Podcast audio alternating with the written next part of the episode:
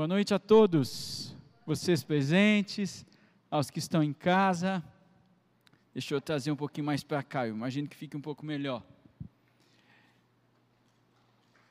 Eu quero te convidar a abrir as Escrituras no Evangelho de Mateus, capítulo 1, versos 18 ao 25. Enquanto você vai abrindo, dois avisos rápidos. Nós teremos o nosso culto da virada. Sexta-feira, dia 31. Alguém, alguém falou uhul. Eu gostei, eu gostei. Nem que tenhamos seis pessoas aqui, meia dúzia de gente, nós passaremos isso juntos. E olha, não teremos transmissão online, então é para você vir, tá? Não será 10 da noite, será às 8, será às 20 horas. Então venha para a igreja sexta-feira, 20 horas, no culto da virada, tá? Vamos até umas 9 e meia, no máximo 10, para você poder passar o restante também com a sua família. Segunda coisa é, é lembre-se de permanecer fiel a essa casa de adoração nos seus dízimos, nas suas ofertas. É muito importante, nós precisamos da contribuição dos irmãos é, mas também você precisa contribuir, porque Deus quer ser o Senhor do seu bolso, Ele é, te deu tudo e também é, pede que você contribua é, com o reino dEle. Se você é membro dessa igreja, seja fiel nos seus dízimos e ofertas. Então, diante desses dois desafios para nós, é, vamos ler então é, Mateus 1, 18 a 25. E eu dei o título bem provocador para essa mensagem. Se chama José, silencioso e obediente. Um modelo de masculinidade bíblica. José, silencioso e obediente, um modelo de masculinidade bíblica. Eu já ouvi algumas mulheres fazendo assim né? Virar para vocês também, né?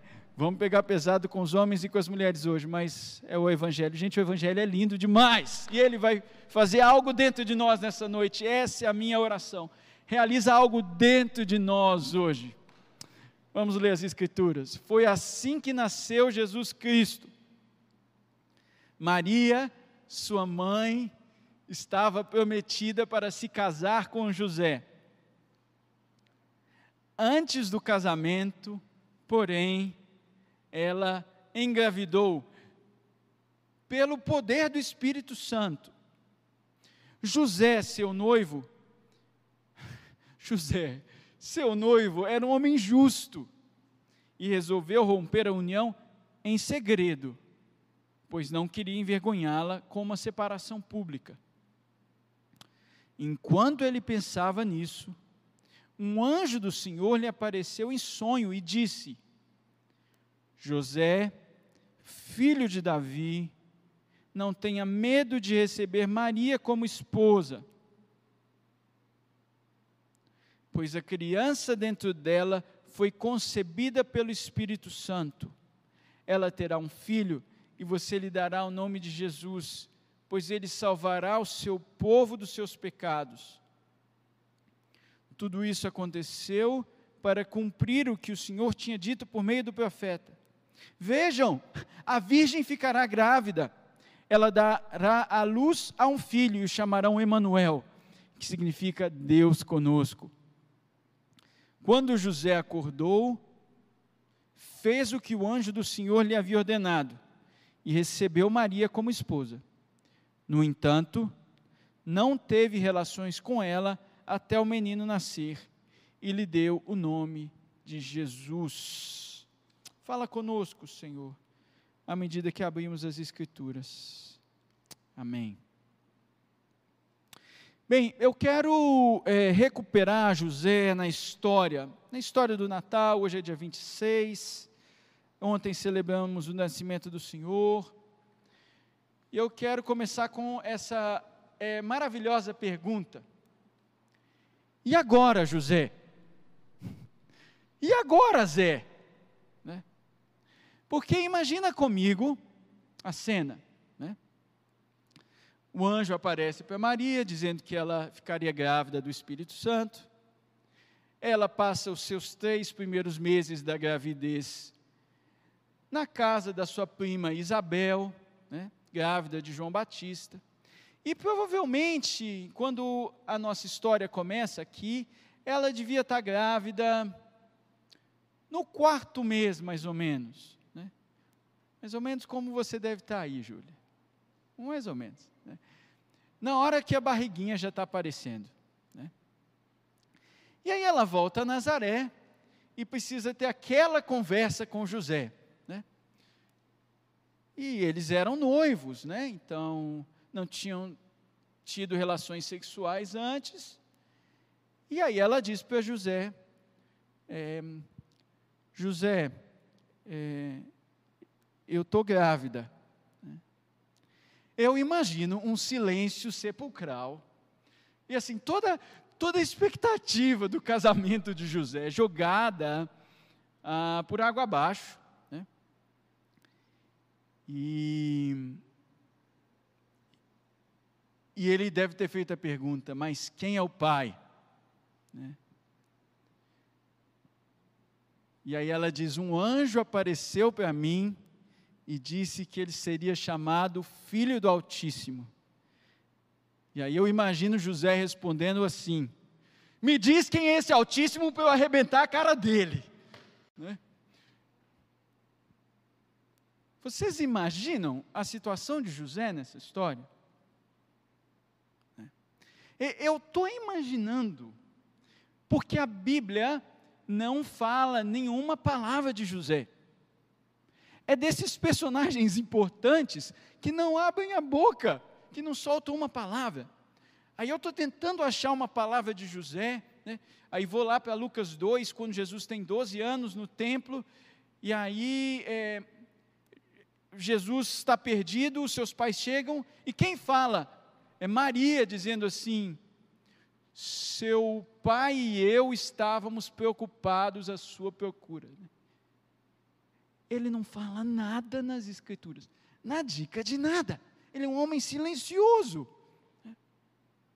E me parece que esse silêncio de José possivelmente deve ter a ver com a própria personalidade, provavelmente um introvertido mas também o fato de que ele está à margem, ele está na beirada na história do Natal. Ele não está no centro da história. Né? É, é, muito engraçado como a tradição católica descreve José. Né? José é o São José, o seu esposo. Né? Ele é o esposo. Né? Não é ela que é a esposa. Né? A, a Aline, minha esposa, tinha uma bisavó que chamava Esposalina. Né? A vocação dela era ser esposa, né? Então José é um homem sem, sem lugar, né? ele é um homem sem lugar. Ou o lugar dele é dar espaço para Maria e para Jesus. Ah, essa é uma pergunta. Será que ele é sem lugar? Ou se o lugar dele é se descentrar para Jesus ocupar o lugar principal? Né? Mas o fato é que ele é um homem à beirada. Né? Na tradição católica, vocês imaginam né? Maria Nossa Senhora, a rainha do céu. Né? José é o patrono dos carpinteiros. É, a diferença é grande. Né? E, e, por isso eu quero retomar hoje nessa, nessa história, seguindo Calbart, que dizia, que é um importante teólogo protestante, que nós precisamos recuperar José como referência da igreja. É, é o homem que permite ser descentrado para Deus crescer. Né? É o homem que obedece em silêncio. Um homem que não fala nada na história. Né? Um homem que seria um mero coadjuvante na história. Mas, como coadjuvante, tem um papel fundamental. Para além disso, é, é, interessante a gente pensar que a cultura brasileira e a cultura popular tende a desprezar o José. Ah, o fulano é um Zé das Couves, né? Ô, seu Zé Mané, né? Então, o Zé, muitas vezes, é esse cara bobo, que não está no centro, né? É interessante pensar nisso, né? Ele está marginalizado pela cultura, é, ele é marginalizado pela igreja, e, e, nos parece marginalizado, inclusive, pelo próprio Deus. É, e pior de tudo, né? Mas eu quero trazer ele para essa discussão, porque a gente está no momento em que os homens estão em xeque. Né? Nós estamos no momento, talvez único na história do Brasil. Né? Qual é o lugar do masculino? Como reconstruímos o lugar do homem nessa sociedade? Então eu quero trabalhar isso um pouco com vocês, porque muito da nossa história, é, como Brasil, é, é que nós somos filhos das mães indígenas e dos pais portugueses, que vieram aqui com o lugar do homem de dominação, é, o macho alfa, autocentrado, independente e pegador. É, e fora disso, não é homem, você é um semi-homem. Né? É, eu não sei se vocês concordam comigo, mas eu vivi na construção da minha masculinidade essa pergunta: o que significa ser homem? Né? Eu acho que a gente continua se perguntando, e José nos dá uma janela linda à luz do Evangelho. Então, fiquem comigo. Nós temos uma tarefa muito legal para hoje. Eu queria falar 50 minutos, mas eu vou ser bem breve. Vamos lá.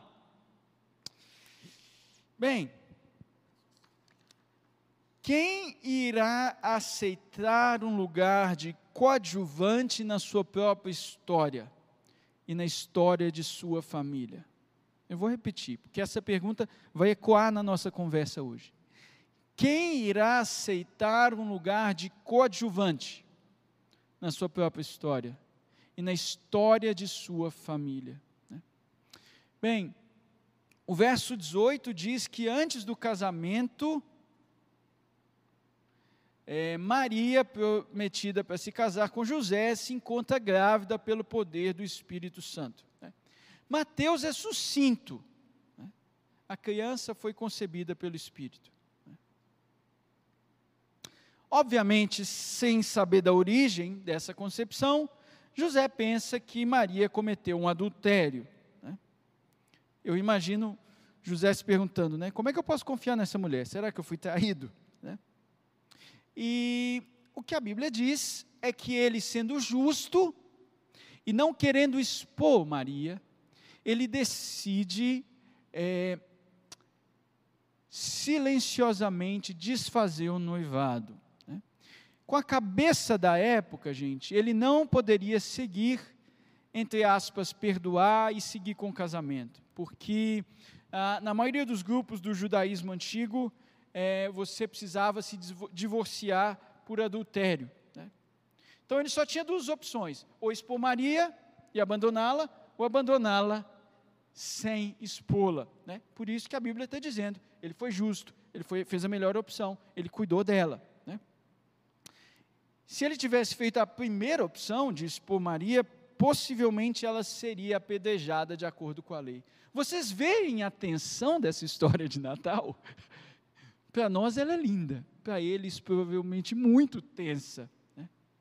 Então ele precisava é, ir para essa melhor opção, possivelmente aí é, um, entre aspas, um desacordo, um, uma separação privada com umas duas ou três testemunhas. Ele queria seguir a lei de Deus. Né? Ele rompe em segredo porque não queria envergonhá-la com essa separação pública. Bem, aqui a gente já vê o caráter, aqui a gente já vê a compaixão. Né? É, embora ele a considere adúltera, ele está disposto a não execrá-la publicamente. Bem, Aí acontece a coisa mais simples, né? um anjo, em sonho, diz para José: Não temas. Né? E isso aí vai falar o tempo inteiro: Não temas. Nessa história vai aparecer sempre esse não temas. Não, tem, não tenha medo. Né? O filho que está lá é do Espírito Santo, ele vai ser chamado Emanuel, Deus conosco. Né?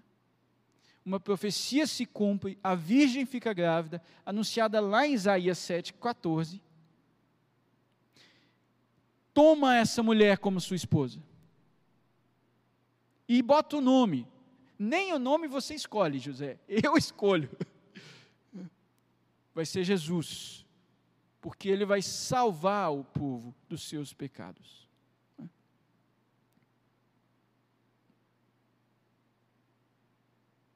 Eu fico pensando, né, como esse deve ter sido um desafio severo para o ego frágil masculino.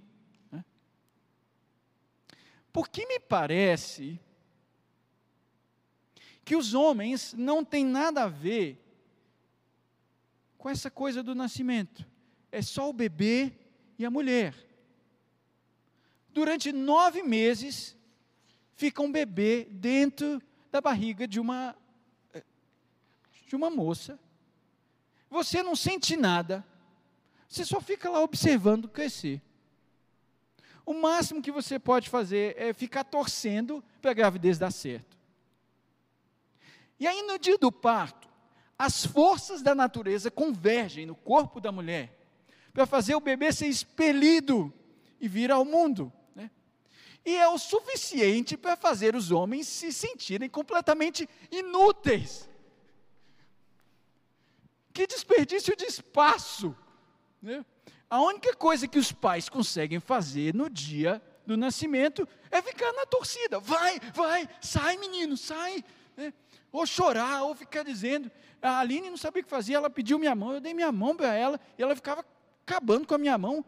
É, meses depois eu fui no médico, e o médico falou: por que, que você está com essas microlesões na sua mão?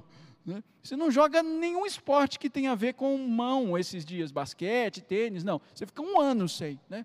O máximo que eu podia era ter a minha mão e os meus ossos massacrados, para dar força para minha mulher. A gente fica completamente deslocado nessa experiência.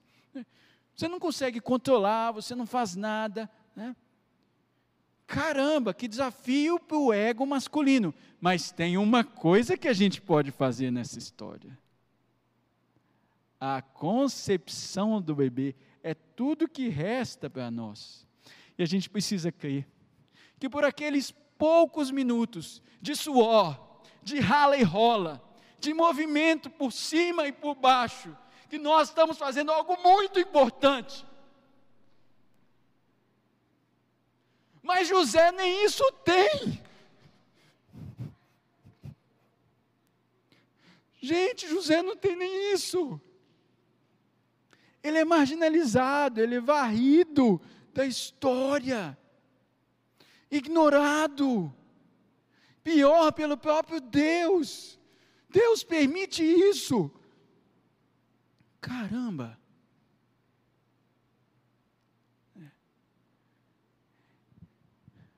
Um Salvador está para nascer. E não há nada que um homem dominador, independente e autônomo pode contribuir. O Salvador vai nascer e não tem nada que esse homem vai contribuir para essa história. Aí a gente pensa assim, não, ótimo. José, quando ele recebe o aviso do anjo, né, ele diz assim: José, filho de Davi.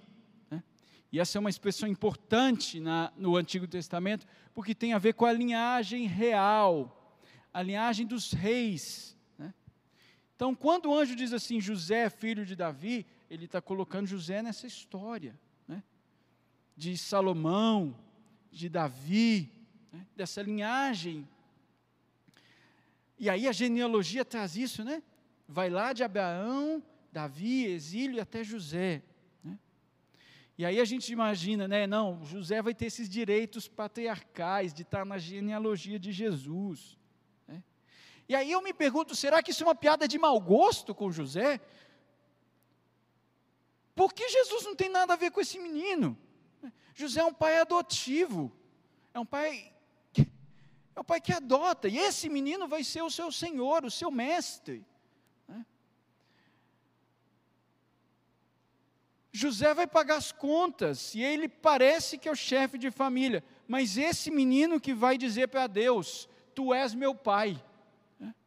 Esse menino vai dizer para Deus: Tu és meu pai. Em Lucas 3, depois do batismo de Jesus, é, Lucas diz assim: E é, Jesus era como se pensava filho de José. Né? Quase que dizendo assim: as pessoas achavam que Jesus era filho de José, mas Jesus sabia de quem ele era filho, porque ali no batismo Deus disse: Tu és o meu filho amado. Então, nem a experiência da paternidade José pôde ter é, nesse sentido mais profundo ele teve que aprender a adotá-lo como filho e deixá-lo estar no centro da história da família dele. Vocês imaginam, porque continua a história de Mateus 2, é, que o anjo continua a, aparecendo em sonho para José, dizendo para onde eles têm que ir.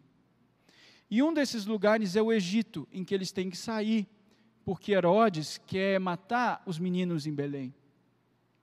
Então José abre mão da sua carpintaria, do seu negócio,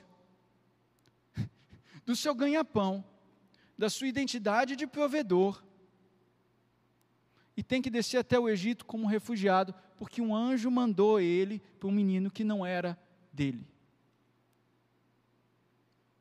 Vocês têm noção o que está acontecendo nessa história?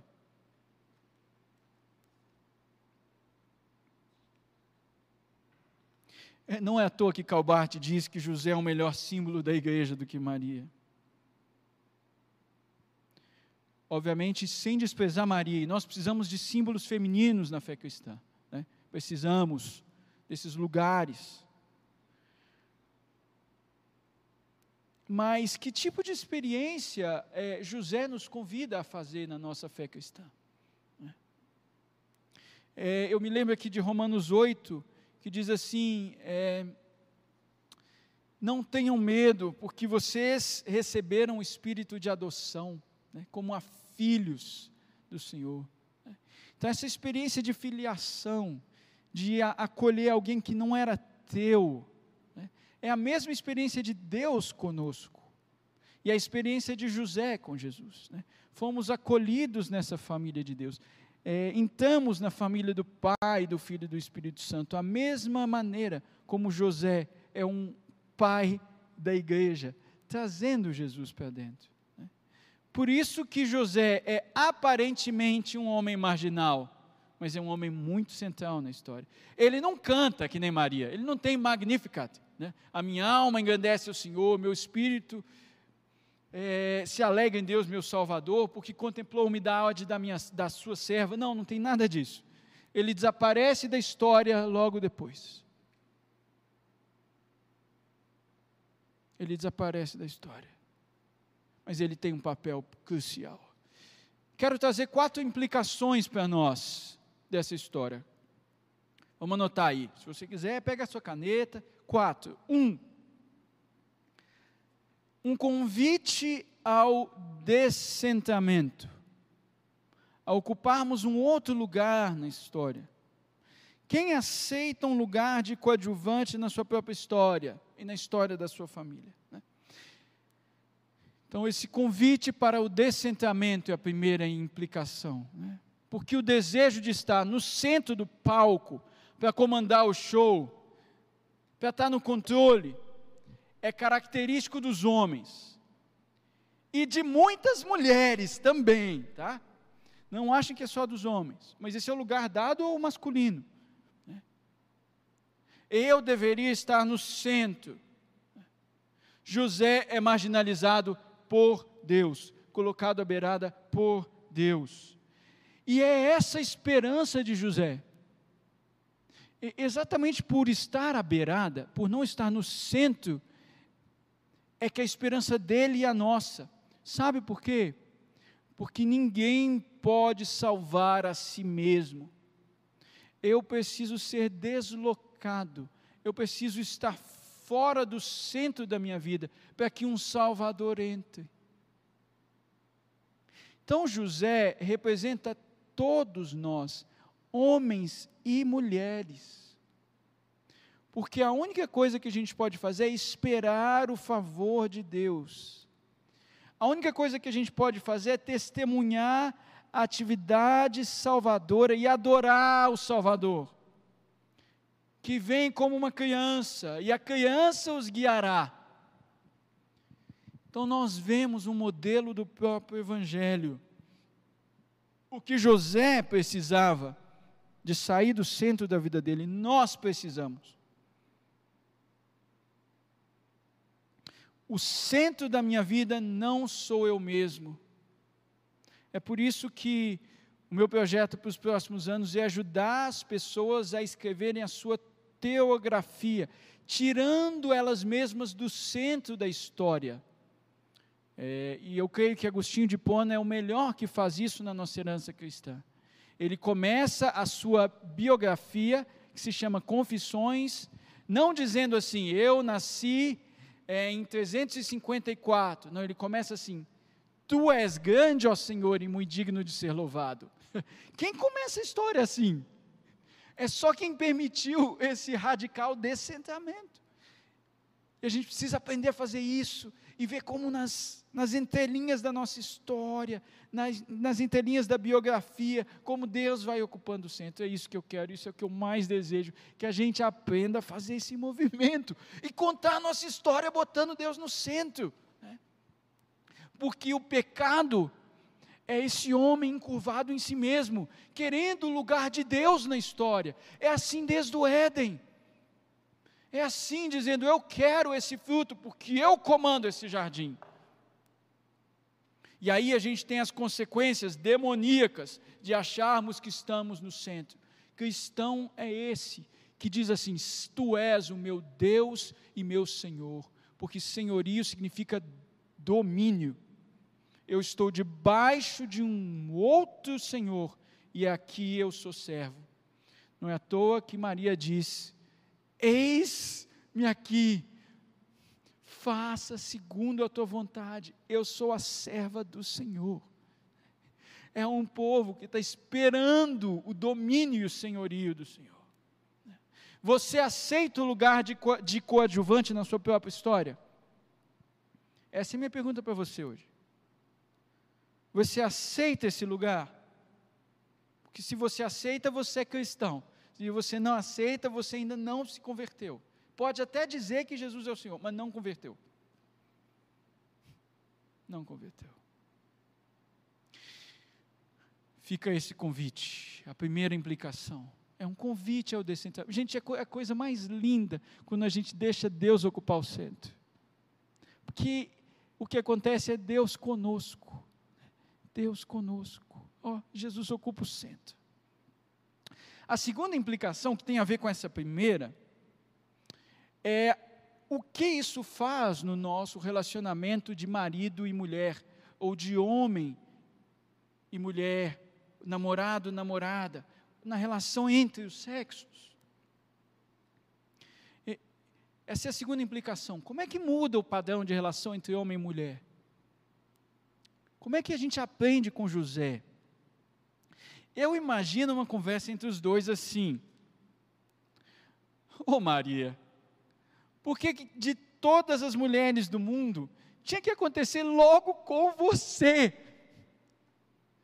De todas as mulheres, de todas as épocas, poderiam ter sido tantas, porque logo com você.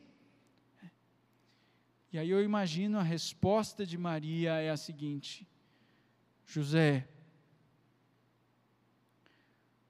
porque nem todas as mulheres do mundo tiveram um marido como você. José, nem todas as mulheres do mundo tiveram um marido como você. Eu imagino que José tenha sido chamado a fazer essa pergunta constantemente: qual é a vocação de Deus a Maria, minha esposa? E como é que a gente junto vai servir a esse chamado que Deus deu a ela e deu a mim também. Como eu vou servir o chamado que Deus deu à minha esposa, que se tornou também o meu chamado, mas foi primeiro dela.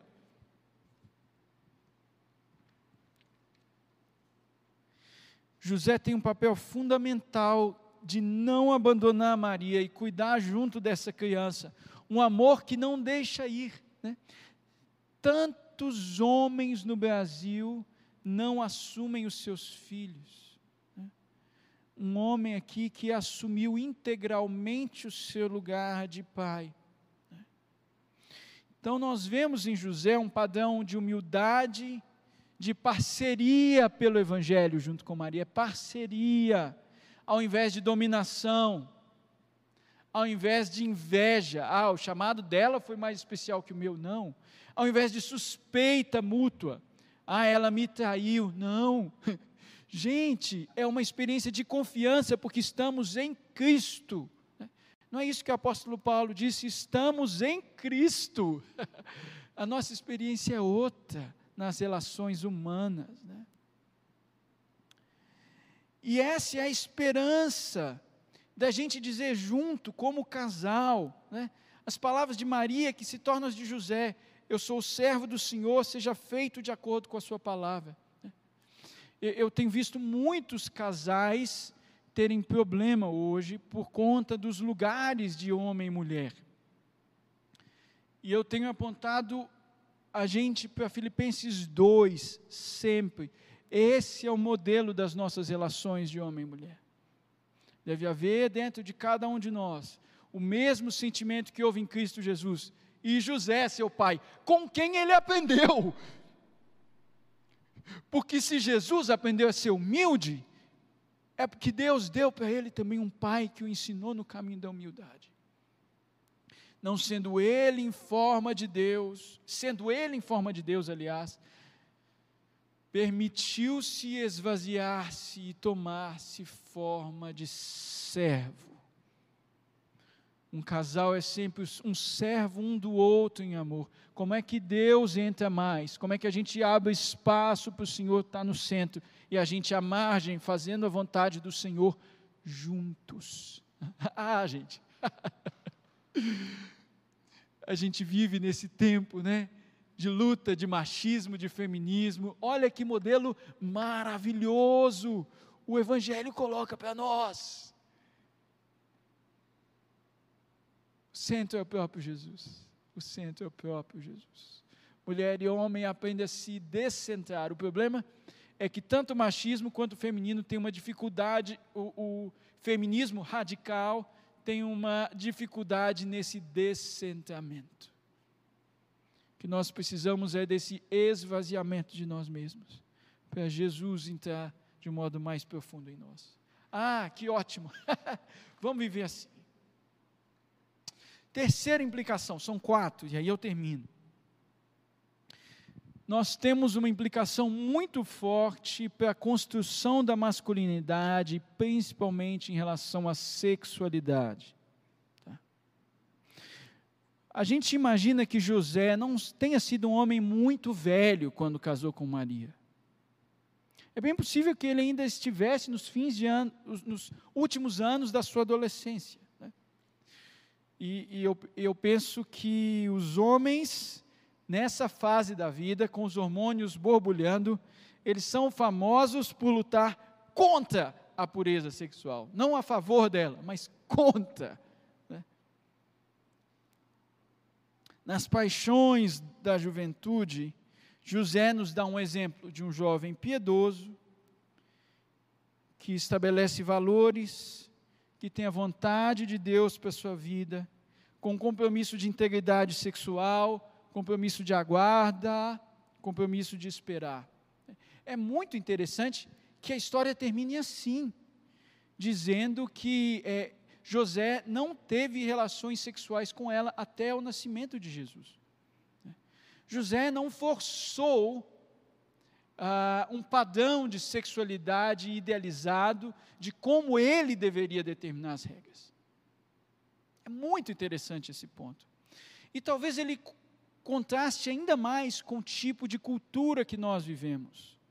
Cada vez mais a iniciação sexual de meninos e meninas é baseado num, por, num padrão que vem do fácil acesso à pornografia que hoje nós temos disponível por meio da internet.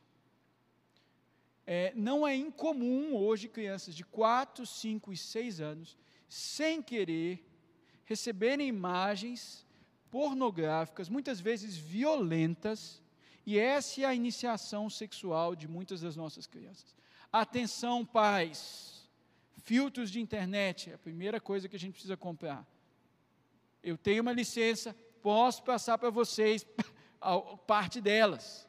Né? Isso é fundamental. Qual a iniciação sexual que nós estamos dando para as crianças? Qual a instrução que a gente está dando para os nossos, para os nossos jovens? Né?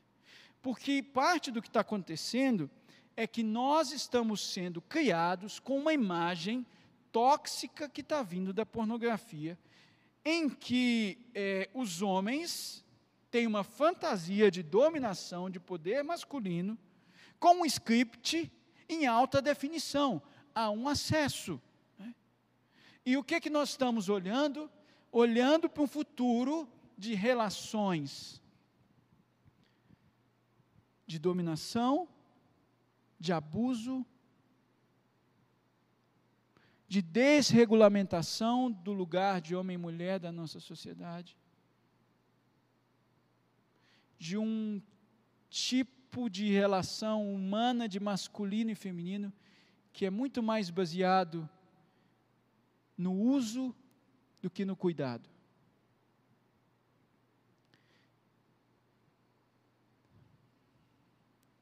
Nós temos uma geração que vai sofrer danos colaterais da distorção da sexualidade, tanto masculina quanto feminina. Nós somos chamados a um outro modelo, gente. E eu estou tendo que dizer isso. Eu fiz aquela piada lá, para a gente quebrar o gelo, para poder trazer essas, essas coisas para a igreja. Porque a gente precisa falar de sexualidade na igreja. Não é uma opção, é uma necessidade. Nós precisamos instruir os nossos filhos e os nossos jovens a aprender a ser como José. Eu não creio, como a Igreja Católica, que Maria foi eternamente virgem. Né? Existe o espaço para o prazer, mas nessa relação de mutualidade, de pertença, de empatia, de amor e de confiança. Eu sei que temos crianças ouvindo essa pregação hoje, mas é para elas mesmas, para que elas mesmas fiquem atentas. Tem um risco, né? Tem um risco.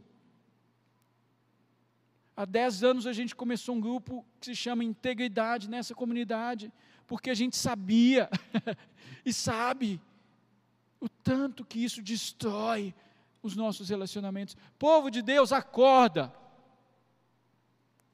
Precisamos ter coragem de falar sobre essas coisas com os nossos filhos.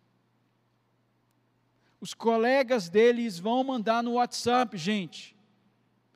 Aí você fala, ah, não fala mais para frente. Não, eles estão chegando antes da gente. Nós precisamos chegar antes. A igreja que avança, a igreja que propõe um caminho. E nós temos um ótimo, nós temos o caminho do Evangelho, nós precisamos falar sobre isso. Ok? Essa é a terceira implicação. José como um outro modelo de sexualidade. Um outro modelo de sexualidade masculina. Um modelo que ama a integridade. Um modelo que ama integridade sexual. Por último, acho que a gente termina com essa oração, sabe? Senhor, nos dá uma silenciosa obediência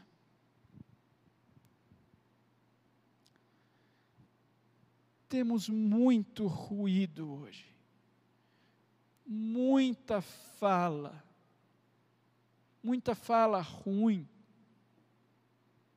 muita gente pedindo para ser ouvido, muitas notificações do WhatsApp, muitas notificações dos nossos aplicativos. José não fala nada, mas quando ele obedece, ele faz a vontade do Senhor. Ele é silencioso e faz a vontade de Deus.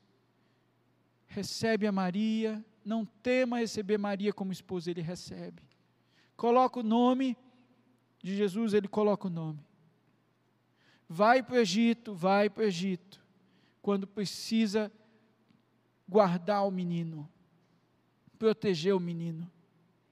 Eu imagino José, esse cara introvertido, silencioso e temente ao Senhor, quase como um vigia, sabe? Como um guarda, um porteiro. Porteiro bom é porteiro calado, né? Que não fica fazendo fofoca.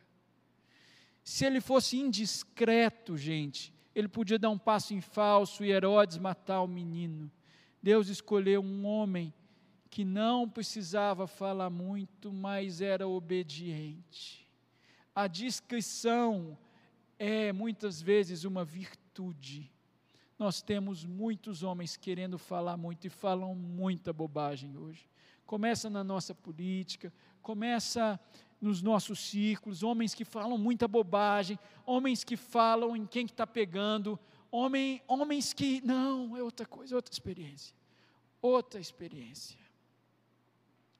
É, eu me lembro muito dos homens orientais aqui, meu avô falava pouco, mas quando falava, batia a tecla que precisava ser falada. Né? Vocês conhecem a piada do pastor japonês, né? que percebeu que amava tanto a esposa, mas ele amava tanto a esposa que quase disse para ela que amava ela. Né? Porque esse tipo de homem só fala quando realmente é importante. Né? Fale, diga, diga que você ama a sua esposa. Né? Mas aprenda com esses homens também. E olha, gente, eu fico pensando na diferença entre Zacarias e José. Porque Zacarias, o relato dele, né, casado com Isabel, que era prima de Maria, ele recebe a visita de um anjo. Né? E o anjo chega, eu sou o Gabriel, que estou ali diante de Deus há centenas, milhões de anos né? e vai ser assim: sua mulher vai conceber um filho. E o que, que acontece com Zacarias? Ele duvida. E o que, que acontece? O que, que o anjo diz? O que, que ele fala para Zacarias? Zacarias, por que você falou bobagem? Você não vai falar nada até o menino nascer você vai ficar mudo. Eu fico eu achando engraçado essa história de José que não fala nada, e Zacarias que falou e Deus teve que emudecer. Nós precisamos de homens que não duvidem do que Deus vai fazer e simplesmente fiquem em silêncio à espera da ação do Deus dos deuses, do Senhor dos senhores, do Senhor dos exércitos, aguardando a ação do Senhor. Zacarias recebeu a visita do anjo, José recebeu um anjo em sonho. A fé de, de José aqui foi maior. Felizes os que não viram e creram. E creram. E é o silêncio de José que permite que Deus fale. Deus fala muito nessa história. Deus fala através da genealogia, que são os versículos antes. Deus fala por meio dos sonhos. Deus fala por meio do anjo. Deus fala por meio das escrituras, dizendo que a profecia tinha se cumprido. Deus fala por meio do Emanuel, do Deus conosco. Né? Os céus não são de bronze, gente, que não tem passagem.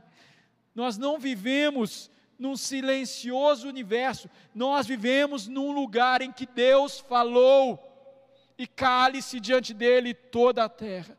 Nosso convite hoje, nessa noite, é a nos silenciarmos, aguardarmos, esperarmos com tranquilidade. Bom é aguardar a salvação do Senhor, e isso em silêncio. Nós vamos terminar esse culto e eu quero te convidar ao silêncio agora. Nós vamos fazer cinco minutos de silêncio. em resposta a essa mensagem. Você que também está em casa, é convidado, vem com a gente. Deixa o seu celular, Ministério de Louvor pode ficar aí tranquilo. Nós vamos ter uns cinco minutos de silêncio, aguardar o que, que Deus quer falar, como um exercício pedagógico, para a gente poder silenciar e esperar a salvação do Senhor, porque ela vem e o Senhor fala de muitas maneiras. Amém. Vamos a esse exercício maravilhoso dessa obediência silenciosa.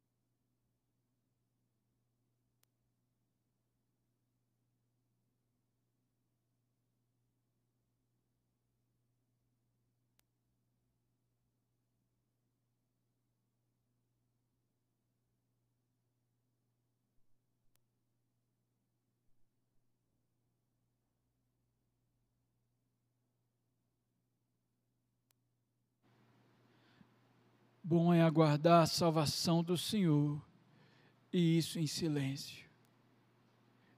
Ouve, ó Israel, ouve, ó Israel.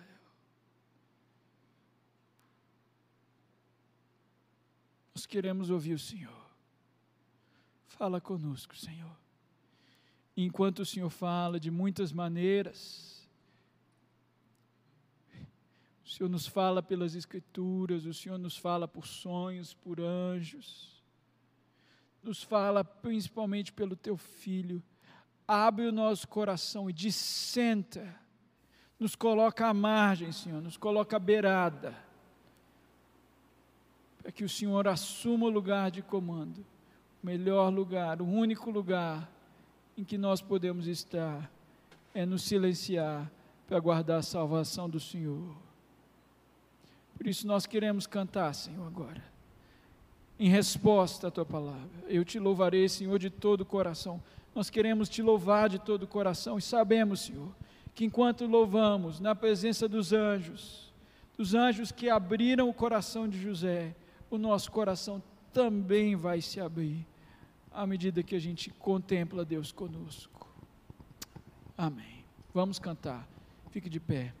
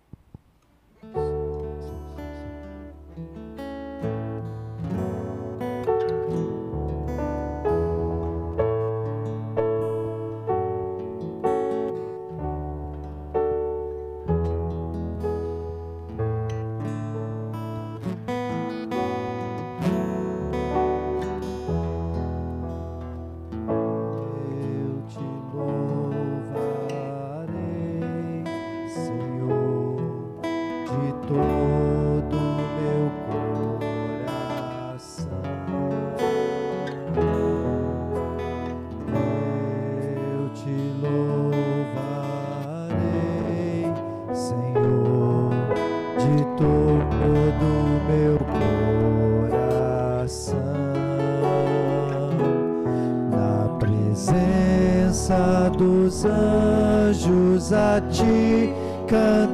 dos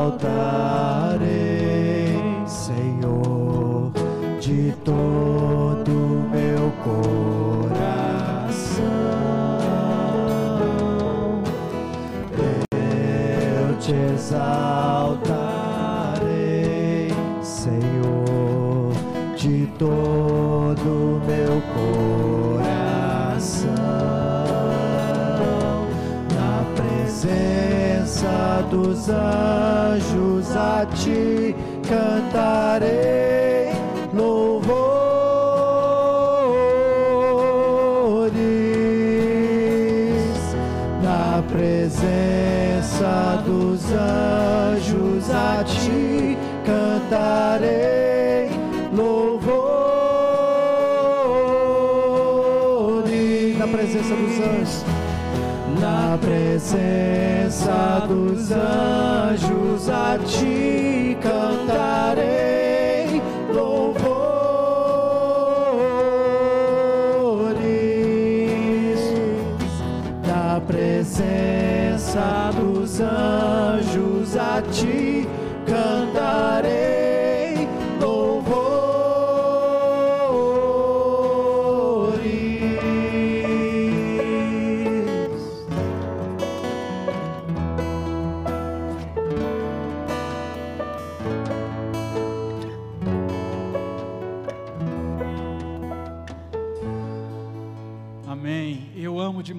evangelho.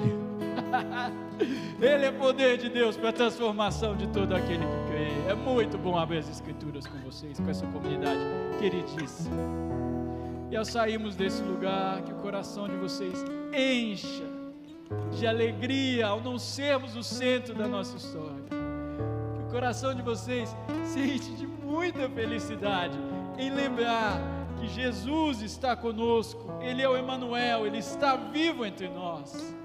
Que alegria! E ao sair desse lugar, você se lembre de todo o coração, deixar Ele no centro, de modo que os anjos falem, de modo que o teu silêncio para Deus se torne um aguardar da salvação dEle. Que o Senhor te abençoe e te guarde, que o Senhor faça resplandecer sobre você o rosto dele, e ele tenha misericórdia de você e te dê a paz, e que a graça de Jesus Cristo, o amor do Pai eterno e a comunhão do Espírito Santo seja sobre você e todo o povo de Deus, hoje e eternamente. Vá em paz e até o próximo, a próxima sexta-feira na virada. Fiquem com Deus. Obrigado.